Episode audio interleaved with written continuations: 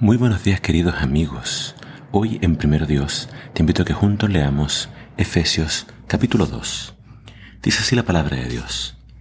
Antes de ser cristianos, ustedes estaban muertos para Dios a causa de sus delitos y pecados. Vivían siguiendo la corriente de este mundo, obedecían los dictados del príncipe del imperio del aire, quien ahora mismo está operando en el corazón de los que se rebelan contra el Señor. Nosotros mismos éramos así, obedecíamos a los malos deseos de nuestra naturaleza y nos entregábamos a las perversidades de nuestras pasiones y malos pensamientos.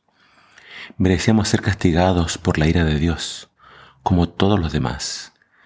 Pero Dios es tan rico en misericordia y nos amó tanto, que aunque estábamos muertos a causa de nuestros pecados, nos dio vida con Cristo, pues solo por su gracia somos salvos.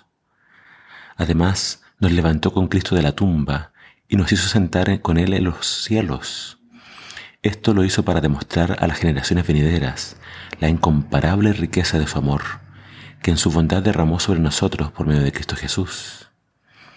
Por su misericordia y por medio de la fe, ustedes son salvos. No es por nada que ustedes hayan hecho. La salvación es un regalo de Dios y no se obtiene haciendo el bien, esto es así para que nadie se sienta orgulloso.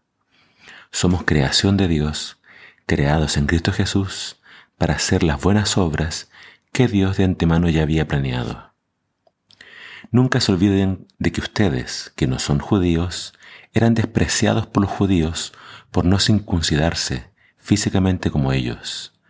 Recuerde que en aquellos días ustedes vivían alejados del Mesías, excluidos de la ciudadanía de Israel y ajenos a los pactos de la promesa. Vivían en el mundo sin Dios y sin esperanza. Pero ahora, por estar unidos a Cristo Jesús, a ustedes, que antes andaban lejos, Dios los ha acercado gracias a la muerte de Cristo. Porque Cristo es nuestra paz. Él logró hacer de nosotros los judíos y de ustedes los que no son judíos un solo pueblo, derribando la pared de enemistad que nos separaba. Puso fin a los mandatos y reglas de la ley, y a los dos pueblos los hizo parte de sí mismo, creando una sola y nueva humanidad. Así creó la paz, y a todos nosotros, parte del mismo cuerpo, nos reconcilió con Dios mediante la cruz. Allí en la cruz murió la enemistad. Cristo vino a proclamar las buenas nuevas de paz a ustedes que estaban lejos y a nosotros que estábamos cerca porque gracias a Él, judíos y no judíos, podemos acercarnos al Padre con la ayuda de un mismo Espíritu. Por eso ustedes ya no son extraños ni extranjeros, sino ciudadanos junto con los santos y miembros de la familia de Dios. ¿Y sobre qué firme cimiento están edificados? Nada menos que el de los apóstoles y profetas, y con Cristo mismo como piedra angular. Unidos a Cristo formamos parte del bien armado edificio que va construyéndose hasta que sea el templo santo del Señor. Ustedes pues unidos a Él forman también parte de ese lugar en el que Dios mora por medio de su Espíritu. Aquí en el capítulo 2 hay dos ideas muy importantes.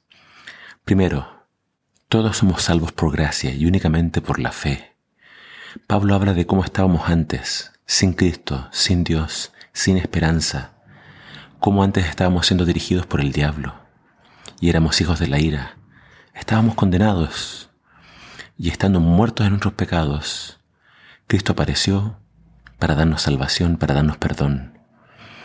Eh, la primera parte del capítulo habla solamente de la salvación, salvos por gracia, un regalo de Dios, algo inmerecido. Dice claramente que la salvación no es por obras, no es por lo que nosotros hacemos, no es por guardar la ley que uno se salva. Nada de lo que tú hagas te puede ganar la salvación.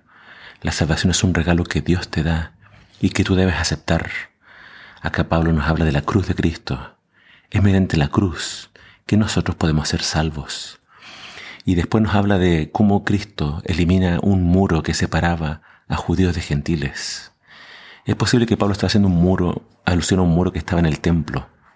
Los gentiles podían entrar, pero solamente hasta cierto lugar. Y había un muro que los separaba de los judíos que podían entrar hasta más adentro. Cristo derriba ese muro y Cristo derriba las enemistades. Se está refiriendo a la circuncisión. Era el término más usado para los gentiles, los ircircuncisos. Pero eso ya no tiene valor con la muerte de Cristo. Cristo hace de judíos y gentiles un solo pueblo, elimina la, enemistad y ahora judíos y gentiles son parte de este edificio nuevo para el Señor, donde habita el Espíritu Santo y somos todos una familia en Cristo Jesús. Entonces ahora los gentiles tienen entrada a la ciudadanía de Israel. Ahora los gentiles pueden ser parte de este pueblo, tienen acceso a las promesas y a todo lo que Dios ha prometido a su pueblo. Todo esto es mediante Cristo, mediante su cruz y mediante la fe. No es por obras, para que nadie se sienta orgulloso, para que nadie se jacte. Todos los que estamos aquí estamos solamente por gracia, no por méritos propios. Cristo nos llamó, Cristo nos santifica y en Él podemos ser entonces parte del pueblo de Dios. En Cristo somos una familia, en la fe, y estamos esperando que Él nos venga a buscar. Aférrate a estas promesas y entiende en qué consiste la salvación. Que el Señor te bendiga.